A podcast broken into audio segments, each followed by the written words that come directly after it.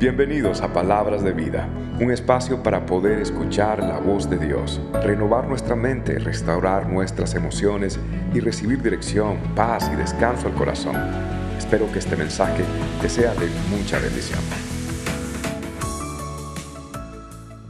Estaba en un tren de Miami a West Palm Beach. Estaba sentado y en este tren en particular hay como unas mesitas y yo podía estar pues en mi pequeño casi cubículo. Estaba leyendo mi libro, normal. De pronto siento que debo levantar mis ojos, lo hago y observo una pareja que estaban en las siguientes líneas de asientos y también en una mesita. Digo, bueno, sigo leyendo. Y nuevamente como que el Espíritu Santo me dice, observa. Yo miro, estoy sentado y digo, no, es una pareja, están allí hablando, conversando, y ya. Continúo con mi lectura, pero esta vez me increpa más, esta vez siento mayor convicción que tengo que observar esta pareja. Y yo decía, Señor, pero ¿qué es? Es una pareja, los veo junticos, bien románticos, seguro que son novios, no están casados todavía. ¿Qué es? Y de pronto, no le puedo explicar por qué, pero sentí decirle esto a la muchacha. Y le digo, Hi Elizabeth, en inglés. Hola Elizabeth. Ella se da vuelta, me mira con ojos de incógnita y me dice, hi. Y yo, ¿y ahora qué hago? Y de pronto le pregunto, how's your dad? ¿Cómo está tu papá? Ella se da vuelta y me dice, he's okay. Él está bien. Y yo, honestamente, yo me sentía el tipo más raro sobre la faz de la tierra. Y luego le digo, ok, hace días no hablamos, Elizabeth. ¿Quieres venir y hablar conmigo? ¿Quieres conversar? Y ella me mira y me dice, yes, sí. Y ella agarra su bolso, okay, donde estaba. Ella se sienta, recuerde que tiene una mesita frente a mí, y ella me dice, How in the world did you know my name? ¿Cómo tú sabías mi nombre? Y yo le dije, I have no idea. No tengo la menor idea. Y me dice, ¿cómo sabías tú que ese hombre estaba acosándome y diciéndome cosas indecentes y yo ni la menor idea quién es ese hombre. Y yo le dije, Elizabeth, I have no idea. Y luego, mientras ella, temblorosa, ojos llorosos, sus manos estaban realmente ah, temblando con nervios. Luego el tipo que estaba allí se levanta y él con una mochila, y la mochila tenía como una calcomanía de un esqueleto, de un, de una, de, un cráneo, okay, un skull, y tenía mensajes raros. Y el hombre se agarra su mochila y se la pone de frente y me dice, mira, aquí yo tengo algo para ti, en un tono muy violento y agitado. Aquí yo tengo algo para ti. Porque yo sé lo que tú quieres hacer con esa mujer. Tú la quieres violar. Tú la quieres matar. Tú la quieres cortar en pedazos y tirarla a un canal. Y yo, oh, oh. En psicología se llama proyección eso. Y en ese momento, él me dice, ya vas a ver. Y aquí a la par había cerca un baño. Los que hay en el tri-rail saben que hay unos bañitos ah, eh, en la parte intermedia. Y, y, él entró. Y en ese momento yo no tuve que orar. Yo no tuve que pedirle a Dios qué me iba a decir, no le pedí al Espíritu Santo ni a nadie de la Santísima Trinidad. Lo único que dice, paticas para que te quiero. Yo salí volado, agarré a la muchacha, bajamos y en ese momento las puertas se abren. Llamamos a una persona de seguridad y le decimos, mire, esto sucedió. El hombre dice, ¿Cómo saben ustedes? Realmente la policía nos había llamado que posiblemente había un violador y un asesino en serie que estaba en el tri-rail y quizás sea esa persona y lo andamos buscando. Inmediatamente aparecieron varias patrullas, vino un helicóptero a buscar al individuo. Yo no sabía esto. ¿Cómo sucedió? No averigüé, no deducí, no até cabos. Es más, me sentía un tipo un bobo, me sentía raro, me sentía eh, eh, completamente fuera de lugar, hablando con una muchacha, importunando supuestamente una, una conversación de una pareja. Pero ¿cómo fue esto? ¿Sabe qué fue? Fue un don del Espíritu Santo que me dijo, es hora de actuar y es hora de salvar una vida. Ahora, yo no lo sabía. Los dones espirituales, los dones del Espíritu, los regalos de Dios, las dotaciones de poder, son regalos que Dios ha dado para dos cosas. Para la ejecución efectiva del ministerio y para la edificación de la iglesia.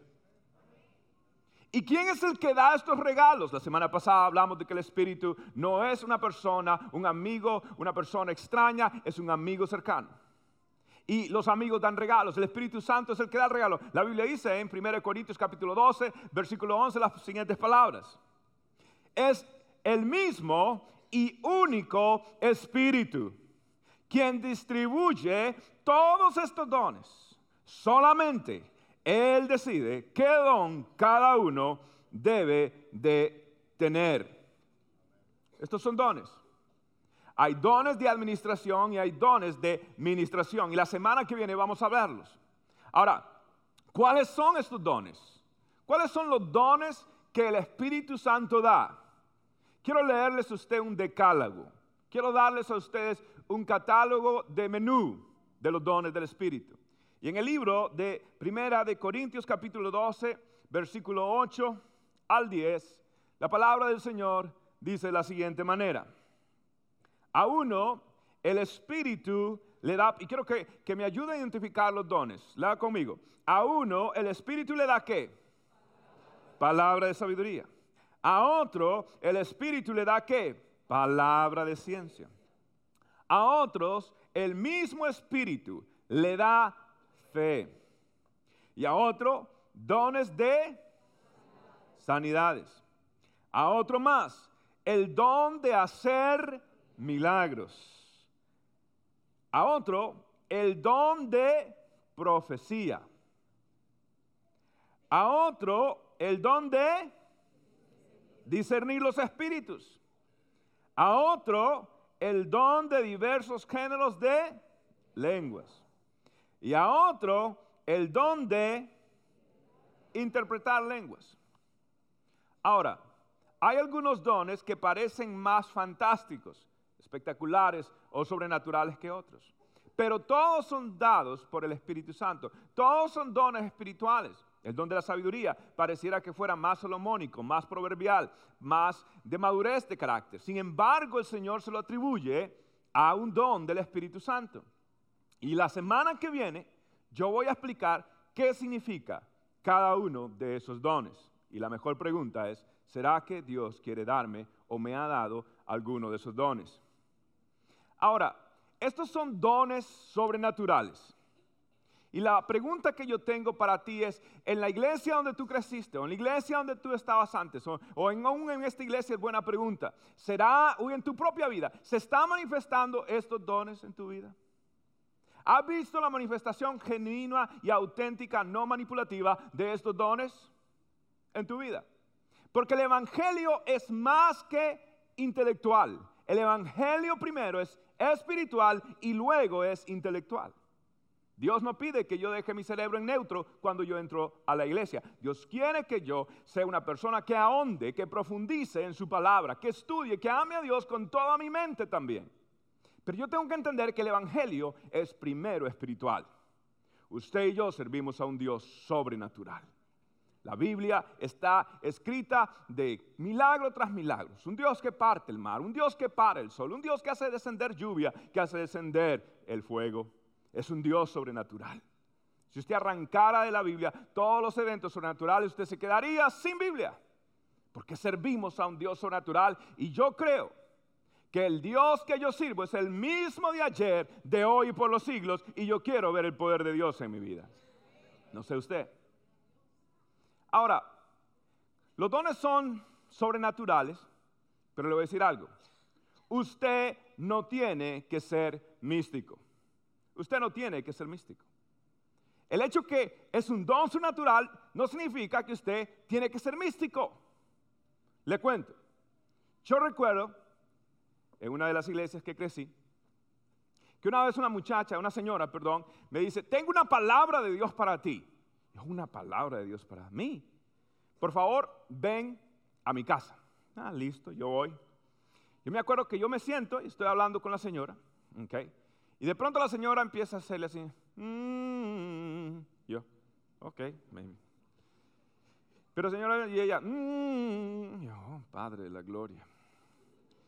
Y de pronto dice, oh, ahí viene la palabra, me dice, ahí viene la palabra, ush, ush, ush, ay, ay, ay, ush, ush, ush, ush.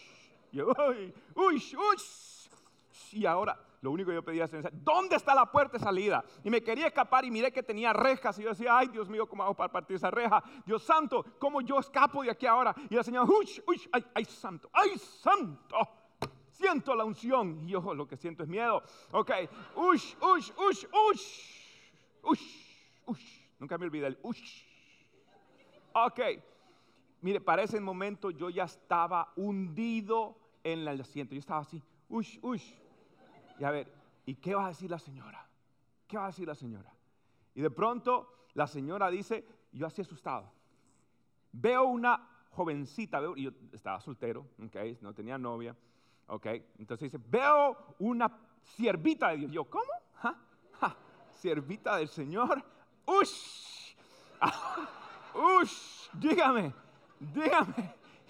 dice, sí, sí, sí, sí, siento, siento, siento. Yo, yo también siento algo.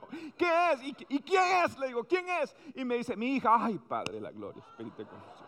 Reprendo al diablo y Espíritu de confusión. ¿Cómo que su hija? Dios mío. Ok. Y este es el problema. Muchos de nosotros hemos sido expuestos a gente mística, gente que manipula, gente que, no sé, tiene un protocolo que no necesariamente viene del Señor. Posiblemente Dios los use, pero de alguna manera son entrenados místicamente. Te voy a decir algo.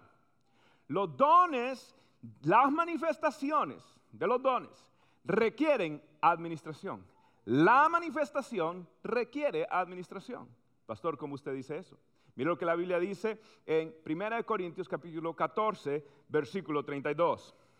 Dice así, la inspiración de los profetas para hablar está bajo el control de quién? ¿De quién?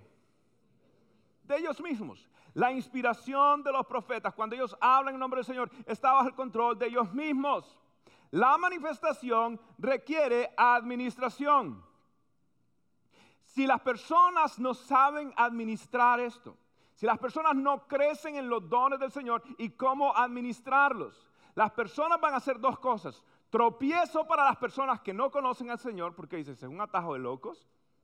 Segundo, van a hacer una confusión para los que sí creen en el Señor. Entonces, piedra tropiezo para las personas que no conocen del Señor, que ellos no entienden nada, no entienden ni de Cristo, ni de la Biblia, mucho menos del ¡Uch! Voy a decir, ah, no, ¿en qué estoy yo aquí? ¿Un medium o, una santera o qué? Dios mío. ellos no van a entender y, y los cristianos van a ser confundidos. Déjame decirte algo. El hecho que tú tengas una licencia de conducir no significa que eres un buen conductor. El hecho que tú tengas una licencia de conducir no significa que tú eres un buen conductor. Y el hecho que tú tengas dones del Señor no significa que estás administrándolo bien. Y Dios nos llama a ser personas maduras y nos llama a ser personas bíblicas. ¿Alguna vez usted vio a Jesucristo diciendo, ush? ¿Usted se imagina a Jesucristo? Usted sabe a Jesucristo haciendo así, ush, ush, ush, ush, ush. Saqueo, bájate de ahí, ush, ush, ush, ush. ¿Alguna vez imagina a Jesucristo haciendo? Ah, saqueo, bájate de ahí. No, usted no se imagina eso. Es que no sucedió, ni Pablo. Es más, la semana que viene vamos a estudiar un caso. Pablo hasta le mostraba mucho protocolo de gente que andaba así. Los mandaba a callar, los mandaba a reprender.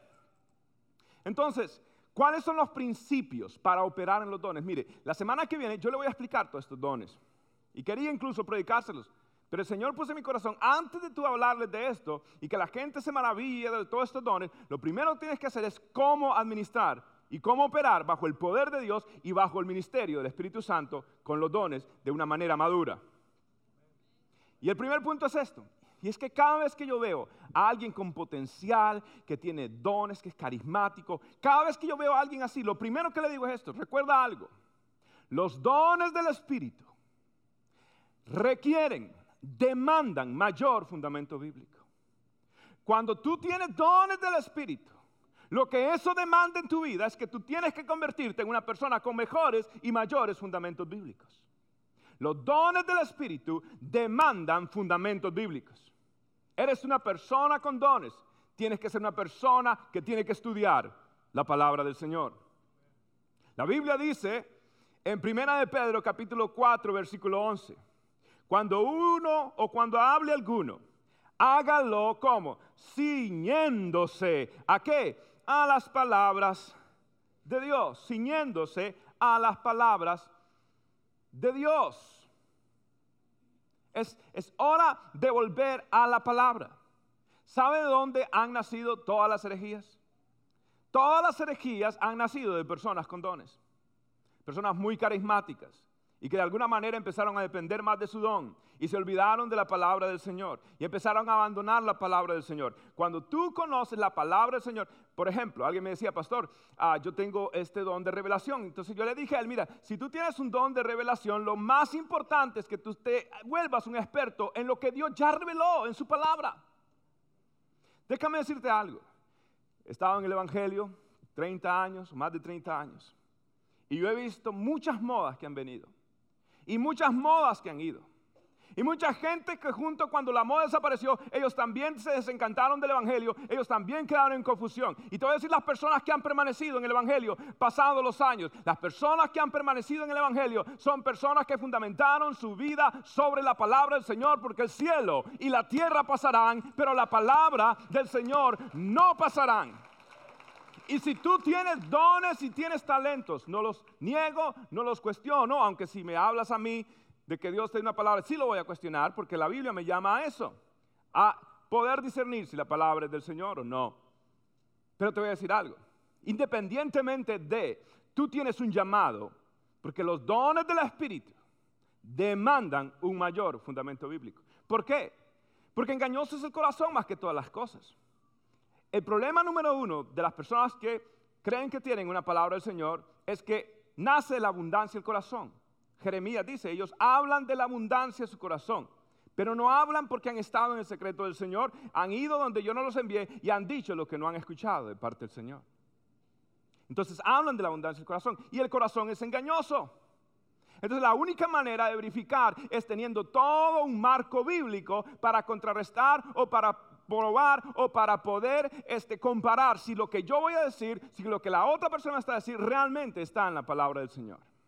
Yo quiero fundar mi vida, no en la palabra de fulano. Te voy a decir algo, lo que más escasea hoy es verdaderamente palabra de Dios. Lo que más escasea hoy son personas con verdaderamente palabra de Dios. Y lo que más abunda es gente con palabra de Dios. Lo que creen que es palabra de Dios. ¿Me entiendes? Hoy mucha gente dice, oh, tengo una palabra de Dios, tengo una palabra de Dios, tengo una palabra de Dios. Déjame decirte, y la mayoría no es palabra del Señor. Escasea verdaderamente la palabra del Señor. Ahora, ¿por qué yo digo esto? Recuerdan que la semana pasada yo les dije a ustedes, y quiero, quiero darles una cita bíblica en Colosenses capítulo 3, versículo 16, para retomar lo que les dije la semana pasada. Colosenses 3, 16 dice, la palabra de Cristo debe morar como, ¿cómo? En abundancia. ¿Dónde? En vosotros. La palabra de Cristo debe abundar en abundancia en vosotros. Ok, la semana pasada les hablé de Lucas. Y durante toda esta serie yo le recomiendo que usted lea el libro de Lucas y el libro de Hechos. Léalo, porque la siguiente serie va a ser acerca del libro de los Hechos. Ahora, Lucas es una persona muy observadora, era un médico griego, y como griego era dado la filosofía, el análisis, y como médico era dado la exactitud y la precisión. Lucas siempre nos da una observación diferente a todos los demás evangelios. El evangelio de Lucas es considerado uno de los evangelios sinópticos, bien parecido a Mateo y a Marcos. Sin embargo, Lucas siempre le da preeminencia a la palabra. En todas las narraciones de Lucas, Lucas siempre da preeminencia a las enseñanzas o a los dichos de Jesús. Lucas está diciendo algo. La manifestación primaria del Espíritu no es la manifestación de los dones, sino la proclamación de las buenas nuevas del Evangelio de Cristo Jesús. La manifestación primaria del Espíritu no es la manifestación de los dones, sino la proclamación del Evangelio de las buenas noticias de Cristo Jesús. Entonces, note usted, y le voy a dar solamente unos cuantos ejemplos, lo pudiera llevar por todo el libro de Mateo y todo el libro de Marcos y demostrar la diferencia de Lucas. Ahora, vamos a hacer una observación. Lucas habla, y Marcos también, de que Jesús sanó a unos leprosos. ¿Y qué sucedió después de esto? Vamos a ver cómo Marcos narra, y mire usted la diferencia, cómo Lucas añade algo. En Marcos capítulo 1, versículo 45, la Biblia dice, ya no podía entrar abiertamente en ninguna ciudad, hablando de Jesús, sino que se quedaba afuera en lugares apartados. Ahora mire cómo Lucas lo interpreta. Lucas 5, 15, hablando de lo mismo, Lucas dice, pero su fama seguía extendiéndose, lo cual Marcos asevera. Y mucha gente se reunía, pero ¿para qué? ¿Para qué? Para escucharlo. Eso no lo dijo Marcos. Lucas sí. Se reunían para escucharlo. Y en segundo lugar, ¿para qué? Para ser sanado de qué? De las enfermedades. Entonces Marcos dice, oh, milagro, milagro, milagro. Pero Lucas dice, un momentico, no era el milagro, milagro. La gente venía porque querían escucharlo. Y en segundo lugar, también la manifestación del poder de la sanidad. Ahora note otro ejemplo. Marcos 3, versículo 1. Jesús volvió a visitar la sinagoga y allí se encontró con un hombre que tenía una mano atrofiada. Recuerden el hombre de la mano seca. Mire cómo Marcos narra y ahora mire cómo Lucas en el capítulo 6, versículo 6 lo narra. Dice, otro día de reposo, okay, dando a entender que Jesús por eso fue a la sinagoga, recuerde, es médico. Jesús entró en la sinagoga. ¿Y qué hizo? ¿Y comenzó a qué? Eso no lo dijo Marcos. Dice que comenzó a enseñar. Habla de los leprosos, comenzó a predicar. La gente quería escuchar la enseñanza de Jesús y ahora dice, entró a la sinagoga porque la gente necesitaba escuchar la enseñanza de Jesús. Comenzó a enseñar. Y había allí un hombre que tenía la mano derecha. Ve que el otro además dijo una mano y este es como es médico. Dice, no, es la derecha y la tiene atrofiada. ¿Usted nota eso? Lucas está dando un énfasis que ningún evangelio está dando. Ahora mire Marcos capítulo 6, versículo 7. Otro ejemplo cuando Jesús comisiona a los discípulos. Dice, Jesús llamó a los doce y comenzó a enviarlos de cuánto? De dos en dos. Les dio autoridad sobre los espíritus inmundos, impuros. Perfecto. Allá hay mucho poder, echar fuera demonios. Ahora, ¿será que Lucas no cree en echar fuera demonios? Mire usted lo que dice Lucas del mismo evento. Lucas 9, versículo 1 y 2. Jesús reunió a sus doce discípulos y después de darles poder y autoridad, para expulsar a todos los demonios. Oh, entonces Lucas sí cree en expulsión de demonios. Y para sanar enfermedades, perfecto. Aquí está la clave, dice, los envió a predicar el reino de Dios. Y en segundo lugar, a sanar a los enfermos. ¿Cree Lucas en la expulsión de demonios? Oh, yes. ¿Cree en las sanidades? Sí. Pero ¿cuál es lo primero? Predicar el reino de Dios. ¿Ve usted eso? Lucas es pilos, muy pilas. Mire usted, Ahora, el resultado, ¿ok? Los discípulos llegan y Marcos dijo, ah, no, ni quiero contarles de qué, qué, sucedió cuando llegó. Pero Lucas dice, cuando los discípulos regresaron a Jesús, los demonios habían sido libres y todo esto, estaban contentos. Pero mire lo que añade Lucas en el capítulo 10, en el versículo 20. Pero no se alegren, dice Jesús a ellos, que los espíritus se les sujetan, sino que los nombres de ustedes ya están escritos en el libro en los cielos.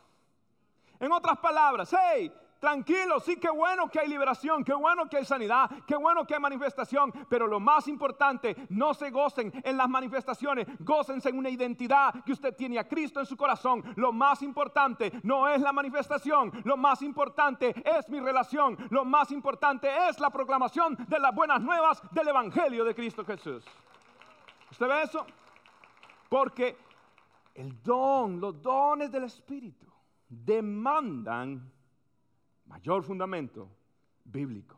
Y quiera usted no estar en un lugar donde solamente se habla del poder y no se habla de la palabra. La prioridad sigue siendo la palabra, pero donde hay palabra del Señor, también hay poder del Señor.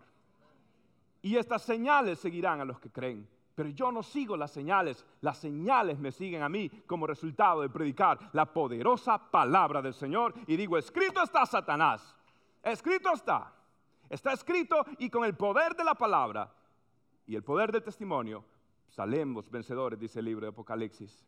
¿Tiene usted el poder de la palabra?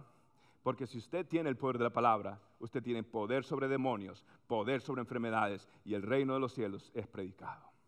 ¿Lo cree usted? Yo lo creo. Ahora, ¿cuántos quieren poder de Dios?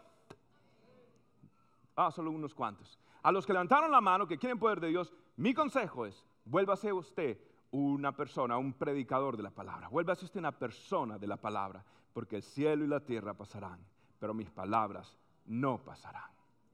Y si ustedes permanecen en mí y mis palabras permanecen en vosotros, pedid todo lo que queráis y os será hecho, dice el Señor. Yo lo creo. Dos, el despliegue de dones espirituales hmm, no equivale a espiritualidad. El despliegue de dones espirituales no equivale a espiritualidad. ¿Alguna vez usted ha conocido o ha escuchado de un gran hombre, de una gran mujer de Dios, que Dios lo usaba para sanar enfermos? Era un gran predicador, una gran predicadora. ¿Alguna vez usted ha escuchado esto? Y de pronto usted escucha que mientras hacían todo eso, realmente tenían una vida doble, que habían pecado, habían alterado, habían fornicado, habían robado, habían manipulado, habían se apropiado de bienes que no les correspondían. ¿Alguna vez usted ha escuchado un escándalo de un gran predicador, evangelista? ¿Lo ha escuchado? Usted dice, pero ¿cómo? ¿Cómo puede ser que este hombre estaba haciendo esto, que este hombre estaba haciendo lo otro, que esta mujer, wow, poderosa, Dios lo utilizaba? ¿Y cómo puede ser que estaba haciendo eso? ¿Cómo puede ser? ¿Sabes por qué? Porque el despliegue de dones espirituales no significa que hay espiritualidad. La iglesia de Corintios era una iglesia rica en dones. Es más, cuando Pablo comienza su discurso a ellos, dice, ustedes no les hacen falta de ningún don. La, la iglesia más carismática era la iglesia de Corintios. Wow, se movían los dones. Sin embargo, había desorden, había desorden moral, había desorden familiar, había desorden doctrinal, había desorden en la organización misma de la iglesia. Esa iglesia era un desastre completo. Sin embargo, eran los que más dotados de poder, eran los que más tenían. Era una iglesia carismática, pero era más carismaniática que carismática. ¿Por qué? Porque se habían desviado el centro y pensaban que el despliegue de dones de algún grado verificaba su espiritualidad. ¿Y por qué digo esto? Porque desde el capítulo 1 hasta el capítulo 7, uno de los términos que Pablo utiliza para hablar de los dones es neumática. Neuma es espíritu. Neumática significa proveniendo o proveniente del espíritu. ¿Ok? Ahora, Pablo, ¿por qué? Porque, porque si proviene del espíritu, y lo que pensaban los corintios, ah, si proviene del espíritu y yo estoy usando este don, es que yo soy muy espiritual. Pero Pablo a partir del capítulo 12 empieza a introducir otro término. Y el término se llama carismata. Y la raíz de carismata en el idioma griego significa gracia, charis, gracia. En otras palabras, Pablo está sutil y efectivamente diciendo, lo que ustedes tienen no significa que ustedes son más espirituales, mejores o santurrones de otros. Lo que Pablo está diciendo, lo que ustedes tienen no depende de ustedes, lo que ustedes tienen es un don de gracia, es por pura gracia. Si Dios los usa es la gracia de Dios. Si Dios se mueve en sus medios es por la gracia de Dios. Usted no lo merece, usted no lo ha ganado, usted no es la gran cosa, todo es para la gloria y la honra de un Dios que tuvo gracia y misericordia de salvarlo de un y ahora ponerlo con los dones del Espíritu Santo y bautizarlo y llenarlo de su poder. No es algo que ustedes tienen, no es algo que ustedes merecen. Pablo está diciendo al igual que su salvación, usted está seguro, nadie le puede arrebatar de las manos del Señor. Por eso la Biblia dice que los dones y el llamamiento son irrevocables. ¿Por qué? Porque son dones de gracia. Son dones de gracia. Una vez que Dios te usaba a ti, una vez que Dios te ha, te ha manifestado y te ha, has usado por la gracia del Señor algún tipo de don, de enseñanza, lo que sea, ese don está allí, no está, está quizás apagado, está descuidado, pero, pero Dios nunca te va a usar en un momento nada más de tu vida. Dios quiere seguir usándote. Hoy Dios quiere seguir usando. Quiero que sepas, los momentos ministeriales tuyos no han acabado. Dios va a usar, Dios va a levantar. Tú no estás dado a un lado, rechazado. Dios va a levantar porque el Espíritu del Señor está en ti y el Espíritu del Señor quiere volver a usar porque tienes un don de gracia, no lo merecías y a pesar de ti y a pesar de tus errores, Dios sigue usando vasijas rotas para que la excelencia del poder sea de Dios y no de nosotros. Bendito su nombre. Yo estoy consciente y considero segura la palabra del Señor en mi vida. el despliegue de los dones no significa que hay espiritualidad. De ninguna manera. Todo lo contrario. Muchas veces he visto mucha manipulación en las personas. Ahora, el tercer punto es muy importante. Los dones del Espíritu son para la edificación y no para la autopromoción. Cuando Dios da dones no es para, para autopromoverte, es para que tú utilices tus dones para edificar a los demás. No es para la autopromoción, es para la edificación. Mire usted lo que la palabra del Señor dice en 1 Corintios capítulo 14, versículo 4. Y está dando un ejemplo de las personas que tienen un don profético. Y dice así lo siguiente. El que habla en lengua extraña se edifica a sí mismo. En cambio, el que profetiza, ¿a quién edifica? ¿A quién edifica? A la iglesia. Esto es tremendo. Porque, ¿qué sucede? ¿Me puedo confesar delante de ustedes? Me voy a confesar. Chismosos. Escuchen, yo crecí en iglesias donde a veces el pastor estaba predicando tremendo mensaje, tomando nota, Dios mío, qué revelación bíblica, y yo, wow. Y de pronto en medio del mensaje, a una doña le daba la chiripiolca, ¿ok?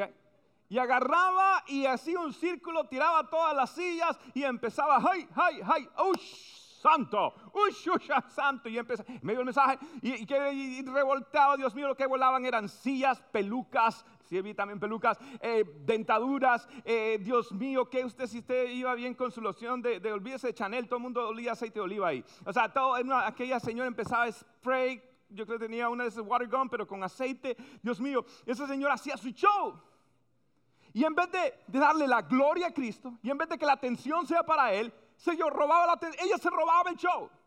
En su despliegue de dones, en su disque dones, en su despliegue de disque ella se robaba el show. La atención ya no era para Cristo, la atención era para ella, para que la gente viera qué espiritual era. ¿Alguno de ustedes conoce de alguna iglesia así? Se les nota que están traumados todavía. Vamos a hacer un carismáticos en recuperación. Y cuando digo esto no me refiero a lo que la Biblia habla del carisma de Dios, me refiero a lo que denominacionalmente, al mal uso denominacional de los dones que sí son bíblicos del Señor. Entonces, yo no, ahora, yo no juzgo, le, soy franco, yo no juzgo. Yo no juzgo porque lo que pasa es esto, que, han sido mal entrenados. Yo conozco gente de verdad, yo no puedo decir que no son del Señor, yo no puedo decir, yo no soy de esas personas que dicen, este es de Dios y este no es de Dios, eso no los corresponde a ustedes. Dice la palabra del Señor. Eso no me corresponde a mí. Ya vendrá el Señor sus santos ángeles y apartará la cizaña de la trigo. ¿Ok? Eso no es mi jurisprudencia. Ahora, yo he estado en lugares y, lo que pasa es que yo me he dado cuenta, son sinceros. Lo que pasa es que fueron entrenados. ¿Cómo fueron entrenados? Ellos fueron entrenados que cuando, cuando la unción, ellos sienten algo, la unción del Señor se siente. Quiero que sepa, la unción del Señor se siente. ¿Okay? Y cuando ellos, cuando ellos fueron entrenados, que cuando ellos sentían eso, ellos reaccionaban a eso de una manera como le fueron enseñados. Entonces de pronto el hermano está y de pronto siente la presencia del Señor, ¿ok? Ahora, le, hago una pregunta. Cuando, cuando usted está cantando aquí las canciones o de pronto está oyendo una prédica, ya no es un monólogo, es como un diálogo, Dios hablándote, una, casi una conversación. Eh, Dios está usando las palabras, las líricas para hablarte de una manera directa, una conversación contigo. Eso solamente lo puede hacer el Espíritu Santo. ¿Cuántos de ustedes han sentido algo de parte de Dios cuando está en medio del servicio? Ustedes tienen que haber sentido algo. Sí. Entonces lo que pasa, pero ¿cómo reacciona usted? Levanta las manos, adora, está cantando, llora, hay muchas cosas. Pero ellos fueron entrenados que cuando ellos sienten, y de pronto sienten, yo no puedo, yo no soy Dios, yo imagino que de pronto sí sienten. Entonces cuando ellos sienten algo y dicen, mmm, usha,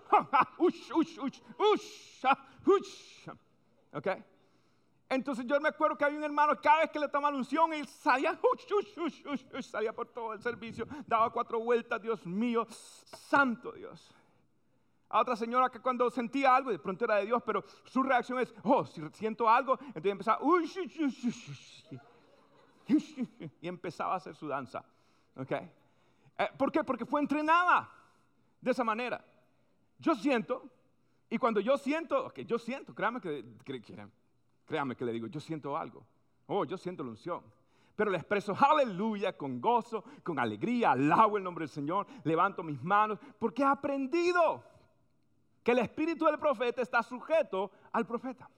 He aprendido que cuando uno habla con inspiración de Dios, Él está en control. Dios no me pone en trance um, con los ojos en blancos. No.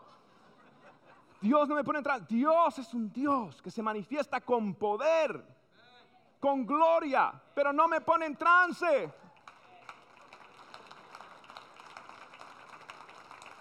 Ush, ush, ush, ush, ush, ush.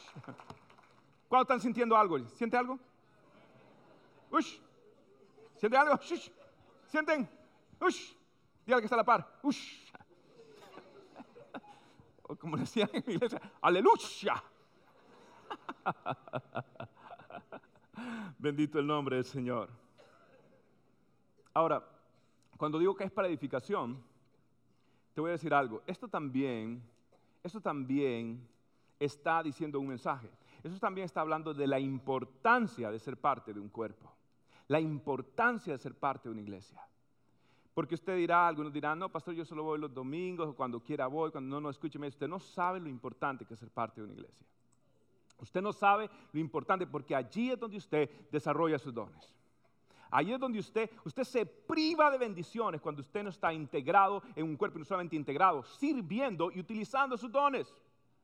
La iglesia es importante y la iglesia donde usted va es muy importante. Y usted tiene que saber y escuchar qué palabra se habla en ese lugar. Es importante ir a una iglesia que se hable la palabra del Señor y no cuento de hombres. Es importante porque usted no me diga que no es importante el restaurante que usted va a comer, ¿sí o no? Es importante, ¿va usted a cualquier restaurante, sí, sí o no? No, usted va a un lugar porque usted quiere comer ¿cómo? Bien. Bueno, quiero que sepa, usted tiene que comer bien la palabra no adulterada, la palabra del Señor. Porque hay mucha palabra adulterada. Hoy mucha gente, no falta gente que dice que tiene palabra de Dios. Y déjame decirte, lo que más escasea realmente es una palabra que venga verdaderamente del Señor.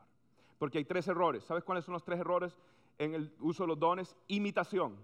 Fulanito le dio la chiripiolca, yo también tengo que tener la chiripiolca. ¿ok? Protagonismo. La señora que agarraba y tiraba todas las sillas y las pelucas y las dentaduras también. ¿ok? Y es protagonismo. Y para mí es esto, la autopromoción. El tercer error es cuando las personas utilizan sus dones. Ahora usted dirá, ah, es fácil, esas personas que están haciendo un escándalo. No, no, ¿qué tal tú? Cuando tú operas con tus dones, tu orgullo se nota cuando lo haces con orgullo. Es más, yo estaba orando y diciendo al Señor, la gente no necesita ver un pastor todo. eh. Hoy me vine vestido así como un worship pastor, medio cool, pero. Pero la gente no necesita eso. La gente necesita voz de Dios y no de hombres la gente necesita la palabra del Señor. Y yo le doy gracias a Dios que usted está en un lugar donde se predica la palabra del Señor y no cuentos ni filosofías humanas. Y por último, tu don es una bendición para otros. Tu don es una bendición. Tu don es una bendición para otros. Mira lo que la Biblia dice en 1 Corintios capítulo 12, versículo 7. A cada uno de nosotros se nos da un don espiritual. Todos ustedes tienen un don espiritual. La semana que viene vamos a hablar cuáles son ellos. ¿Y para qué es?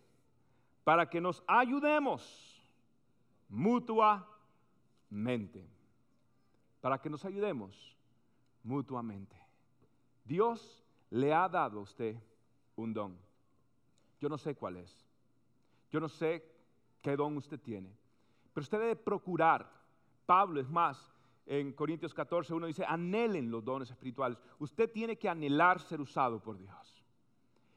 No hay problema. Es aceptable que usted anhele ser usado por Dios. Yo quiero ser usado por el Señor. Y usted va a ver que Dios le ha dado a usted un don. Y ese don, usted no lo merece. Ese don no es porque usted, ese don es por la gracia del Señor. Y usted dirá, pastor, pero es que mire, yo solo, si usted supiera, yo, yo tengo este problema, yo tengo, eh, soy divorciado, divorciada, yo, uh, yo cometí errores, yo ya estoy de edad, yo, yo no estoy listo, pastor. Déjeme decirle, es la gracia del Señor. Es la gracia del Señor. Tu don es una bendición a otras personas. Otros cantan, pero no cantan como tú cantas. Otros predican, pero no predican como tú predicas. Otros sirven, pero, pero no sirven como tú sirves. Hay una forma única, peculiar y particular, específica, que el único y exclusivo Espíritu de Dios quiere usarte de formas únicas y exclusivas. ¿Cuál es? No lo sé. Es una pregunta que tú tienes que hacer con Dios. Pastor, yo, sí, tú. El mismo Dios que utilizó a Moisés un pastor en el exilio con un récord criminal. Dios lo utilizó para guiar a Israel fuera del cautiverio. A José, un esclavo que no tenía nada de oportunidades, pero Dios lo utilizó para salvar a dos naciones, a Egipto y a Israel. Ana, que se sentía que no progresaba, era una simple ama de casa y sentía que se sentía estancada. Sin embargo, Dios lo utilizó para dar a luz a un hombre, a un juez llamado Samuel, el hombre que iba a marcar la historia de la humanidad para Dios. Dios utilizó a David, un niño pastor, el cual era el que menos dones o talentos tenía en los ojos de los demás. Sin embargo, Dios lo escogió para ser el rey de Israel. Y a Jesús, aún a Jesús, le decían, Jesús, hijo de David. A Esther, una esclava, sin posibilidad de influenciar. Sin embargo, ella salvó al pueblo de Israel del exterminio. Esdras, un escriba, un muchacho que simplemente era asistente de, tomaba notas, simplemente él, era el que escribía lo que le dictaban. Esdras, sin embargo, dejó la pluma para tomar una pala, un pico, para poder trabajar en la reconstrucción y para poder escribir dos libros en la Biblia.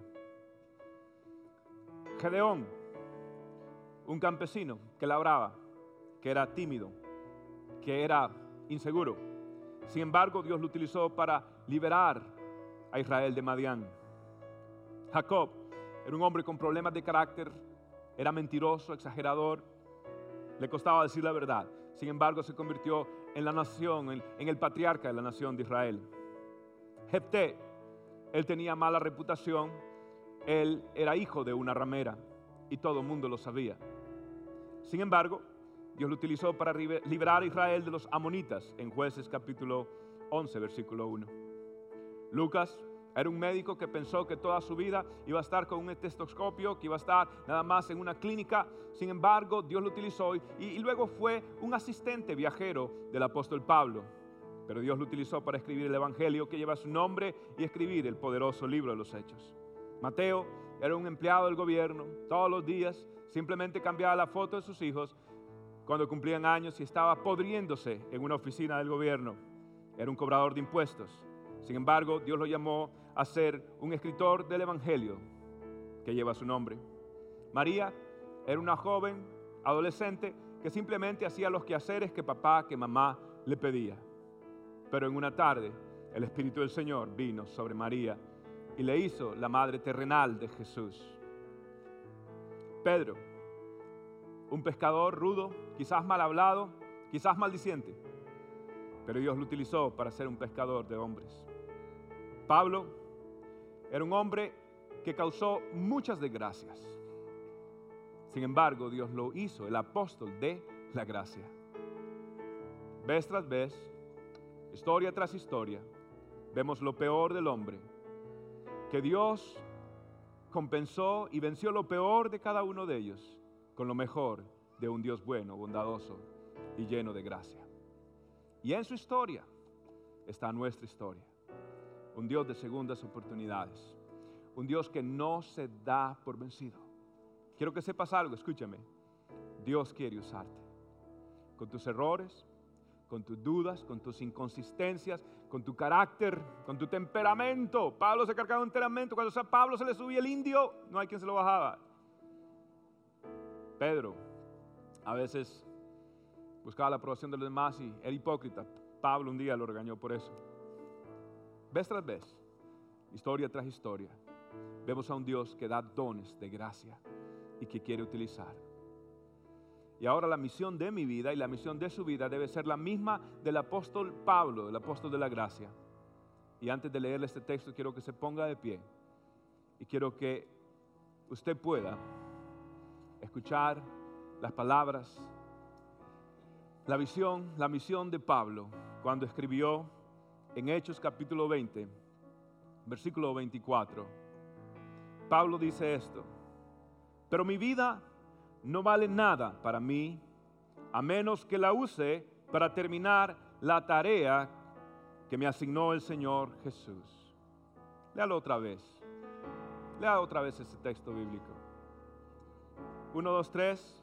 Pero mi vida no vale nada para mí a menos que la use para terminar la tarea que me asignó el Señor Jesús. Dice, la tarea de contarles a otros la buena noticia acerca de la maravillosa gracia de Dios. Bendito su nombre. Señor, gracias porque sigues usando vasijas rotas, personas con problemas en su temperamento, en su estabilidad emotiva. Sigues utilizando vasijas rotas. Sigues derramando tus dones sobre personas que no merecen. Yo no merezco. Pero pensar que Dios me escogió a mí, pensar que el día que yo muera, nada va a importar el día que yo muera, todo lo que acumulé, todo va a ser tan secundario. Y solo voy a estar entre tú y yo. Y un día tú me vas a preguntar, ¿qué hiciste con los talentos que yo te di? ¿Qué hiciste con los dones que yo te di? Señor Jesús, yo quiero serte fiel. Yo quiero ser fiel a ti. Yo quiero ocupar y yo quiero terminar la asignación, la tarea que el Señor me asignó. Yo quiero terminarla, yo quiero serte fiel. Quita la apatía de mí. Quita, Dios, esta inconsistencia en mí. Y dame amor y dame pasión, dame hambre por ti. Quiero ser usado por ti. Señor, gracias por darme dones. Yo quiero ser usado por ti. Yo, aquí está mi vida. Toma, haz lo que tú quieras. Úsame, Señor. Yo necesito, yo necesito de ti. Y lo más importante no son mis dones, lo más importante es mi relación contigo. Quiero estar contigo, solamente contigo. Quiero serte fiel a ti, Señor. En el nombre del Padre, del Hijo y del Espíritu Santo. Mientras la iglesia ahora, quiero preguntarle, de pronto hay alguien aquí que nos visita y dice, pastor, yo, yo necesito a Dios, yo necesito a Jesús, pastor, yo yo no puedo más, yo quiero rendir mi vida al Señor, yo quiero vivir para Él, yo quiero entregar. Ahora, pastor, yo le he fallado al Señor, yo quiero hoy pedirle perdón a Dios, yo quiero comenzar de nuevo, yo quiero estar con Dios. Si ese es tu deseo, mi amigo, yo voy a hacer una oración. Tú la puedes repetir ahí donde estás. Dila de corazón. Algo como estas palabras. Repite, Señor Jesús, te pido perdón por todos mis pecados. Te pido perdón por todos mis errores. Te he fallado demasiadas veces hoy quiero arrepentirme y hoy vengo delante de ti. Y quiero darte gracias por venir a esta tierra y morir en la cruz del Calvario y derramar tu sangre en mi lugar para darme salvación. Señor Jesús, hoy por fe recibo el regalo de la salvación. Hoy por fe declaro que Jesucristo es el Señor de mi vida, el dueño de mi vida. Y de aquí en adelante quiero vivir para Él, servirle a Él, quiero conocerle a Él, quiero que Él tome mi corazón, mi alma, mi espíritu, mi boca, mis manos, mis pies, quiero darme todo a Jesucristo. Gracias Padre. Hago esta oración en el nombre del Padre, en el nombre del Hijo y del Espíritu Santo. Amén y amén. Gracias por tu sintonía el día de hoy. Espero que puedas atesorar la palabra de Cristo en tu corazón para que puedas acercarte cada día más a Dios. Si este mensaje te es de bendición, compártelo con amigos y seres queridos. Bendiciones.